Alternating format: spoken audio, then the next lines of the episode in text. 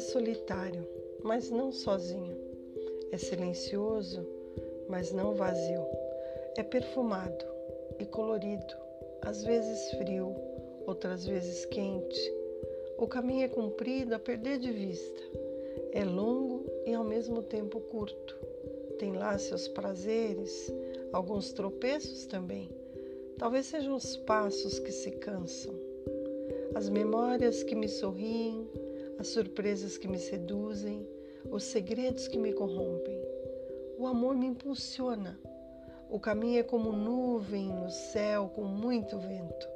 Ora sopra para um lado, ora para outro, mas apesar de parecer estático, está sempre em movimento o movimento dos ciclos que se repetem, que se misturam, que se encontram e se perdem, movimentos que se combinam e se repulsam.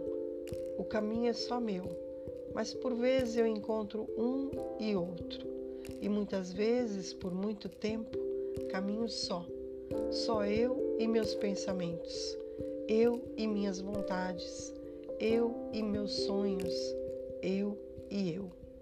O caminho, na maior parte das vezes, é questionamentos e respostas obscuras, lapsos de ternura, lampejos de desejos, construção do fim, do fim que tudo acompanha, que tudo desnuda, que tudo acalenta, caminho que tudo aprende e tudo ensina, que não tem começo nem fim, apenas estrada.